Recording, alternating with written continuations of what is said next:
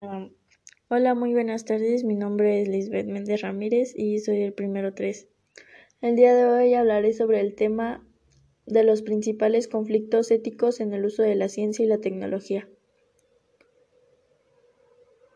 ¿Cuáles son los principales conflictos éticos en el uso de la ciencia y la tecnología?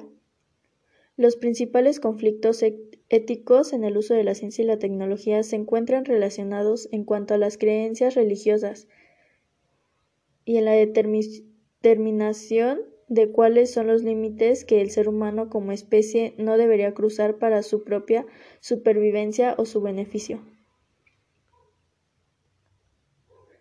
¿Cómo se relaciona la ética con la ciencia y la tecnología?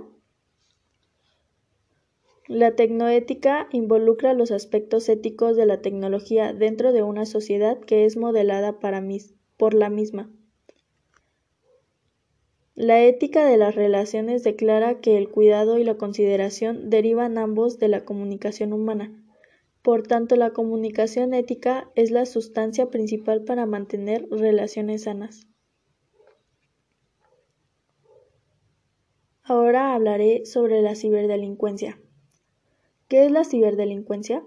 La ciberdelincuencia es un acto que infringe la ley y se, se comete usando las tecnologías de la información y la comunicación para atacar las redes, sistemas, datos, sitios web y la tecnología o para facilitar un delito. ¿Qué es la ciberdelincuencia? Actividad en la que se utiliza Internet, una red privada o pública o un sistema informático doméstico con objetivo de destruir o dañar ordenadores, medios eléctricos y redes de Internet.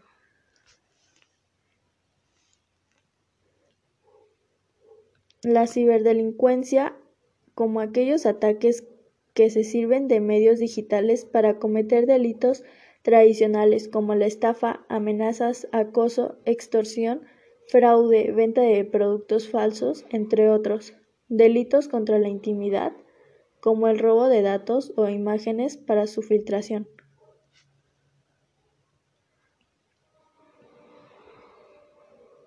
¿Cómo, combatir la ciberdelincuencia y protegerse de los ciberataques son los puntos más importantes en esta nueva era de malwares.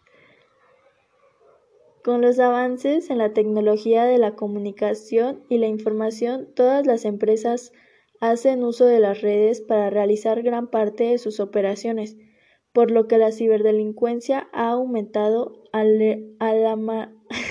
alarmamente. Las empresas no pueden permitir que sus datos y sistemas permanezcan desprotegidos ante la gran cantidad y variedad de ataques que pueden sufrir. Por eso lo más importante en cuestión de seguridad hoy en día es protegerse en manos de una empresa de seguridad.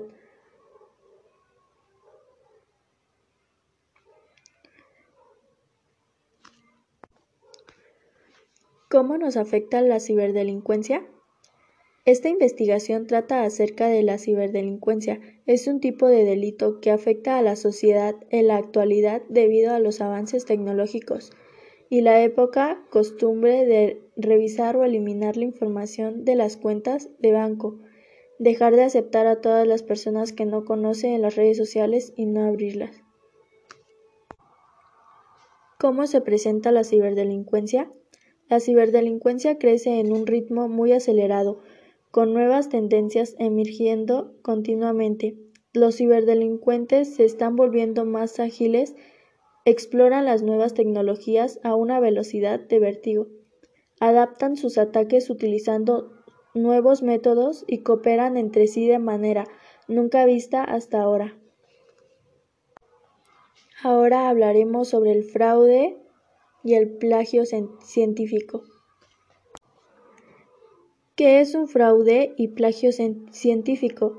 Según ella, el fraude científico consiste en la fabricación salsificación o plagio al proponer realizar o revisar una investigación o al hacer públicos resultados de la misma. El plagio es la apropiación de las ideas, procedimientos, resultados o palabras de otra persona sin darle el debido, el debido crédito. ¿Cómo prevenir el, el fraude y plagio científico?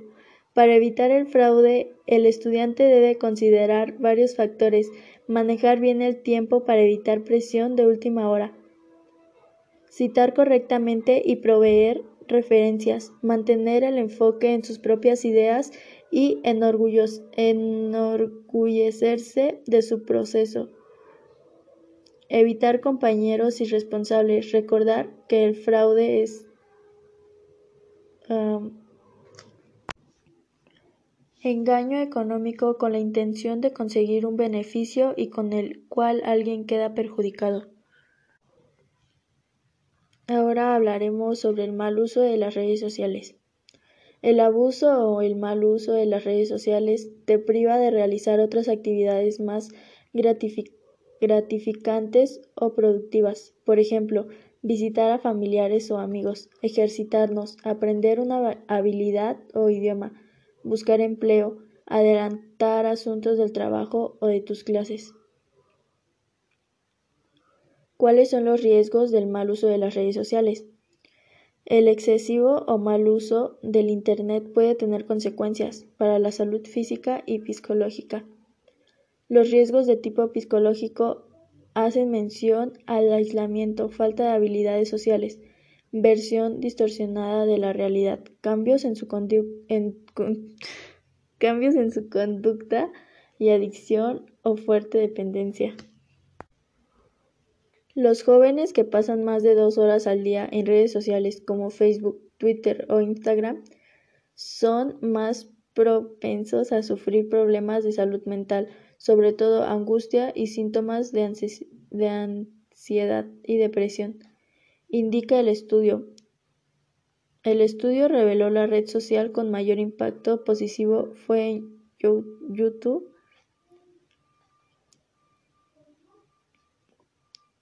¿Cuáles son las consecuencias del mal uso de la tecnología? Dificultades en el desarrollo psicomotor o del lenguaje, adicción, mala conciliación del sueño o ciberacoso.